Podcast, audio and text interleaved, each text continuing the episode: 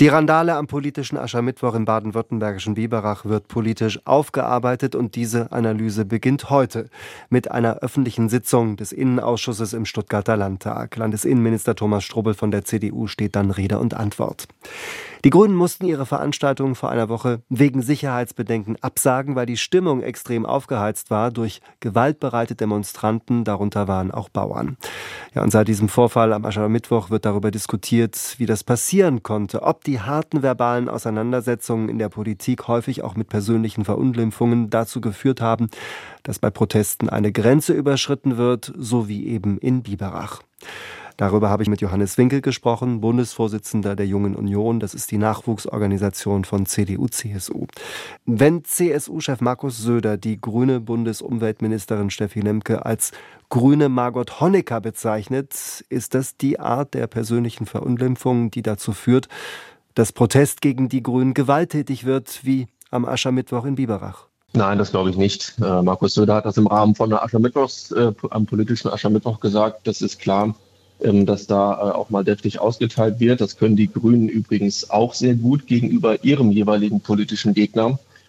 Und deswegen hat das nichts miteinander zu tun, aber trotzdem will ich natürlich äh, zu, zuallererst mal sagen, dass das, was da in Biberach passiert worden ist, ähm, inakzeptabel ist, weil es am Ende des Tages ähm, ja eben den demokratischen Geflogenheiten widerspricht und deswegen ist das nicht in Ordnung. Am Aschermittwoch, am politischen Aschermittwoch, da wird es mal ein bisschen deftiger, haben Sie gerade gesagt, aber CDU, CSU machen auch sonst massiv Front gegen die Grünen. Da wird zum Beispiel gesagt, die Grünen wollten Fleisch verbieten, was ja so überhaupt nicht stimmt. Warum heizen Sie die Stimmung gegen die Grünen an, auch mit Halbwahrheiten? Nein, das sind keine Halbwahrheiten. Was man einfach sehen muss, ist. Aber Entschuldigung, Herr, Herr, Winkel, wenn ich da gleich unterbrechen ja. darf, die Grünen wollen kein Fleisch verbieten. Also warum kommen solche Behauptungen aus Ihren Reihen? äh, die Grünen wollen eine neue Fleischsteuer erheben und deswegen kann man das natürlich auch so sagen im, ähm, im politischen Diskurs und da auch an der einen oder anderen Stelle, an der einen oder anderen Stelle überspitzen. Was man, glaube ich, generell sagen muss, ist, dass die Leute schon wütend auf die Grünen sind, was aber nicht an der Rhetorik der Opposition liegt, die sie zu Recht kritisiert, sondern weil das an der Politik der Grünen liegt, ähm, die, glaube ich, in ganz wesentlichen Punkten sich der Realität in Deutschland verweigern.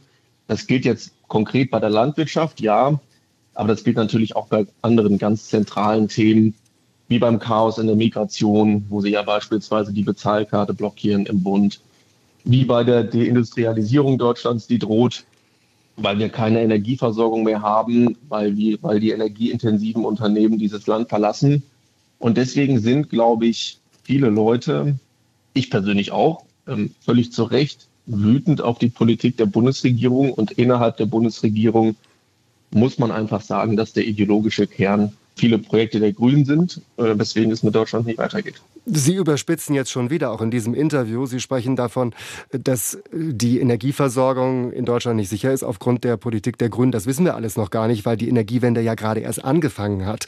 Die Kehrseite dieser verbalen ja, Argumentation, sagen, ganz kurz ich, ich noch eine, eine, ja. eine Zahl, Herr Winkel. Die Kehrseite dieser mhm. verbalen Zuspitzung ist, dass die Straftaten gegen Politiker stark angestiegen sind. 2800 waren es im vergangenen Jahr.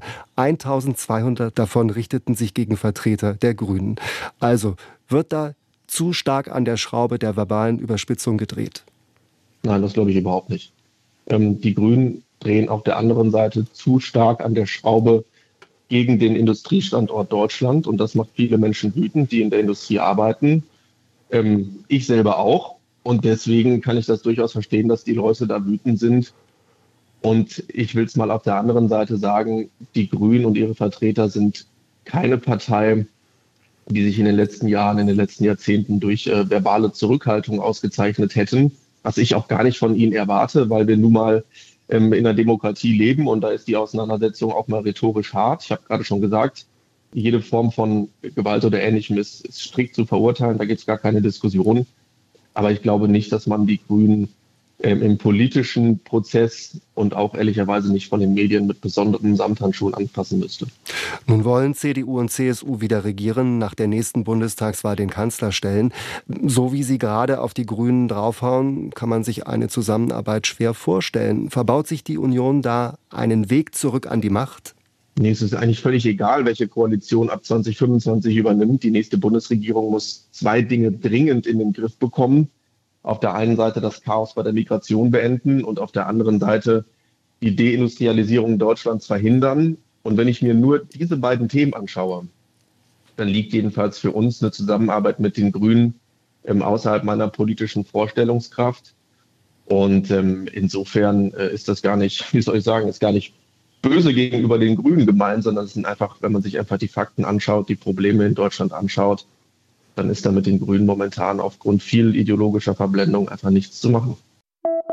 Die interessantesten Interviews zu den spannendsten Themen des Tages. Das ist SWR aktuell im Gespräch. Jetzt in der ARD Audiothek abonnieren.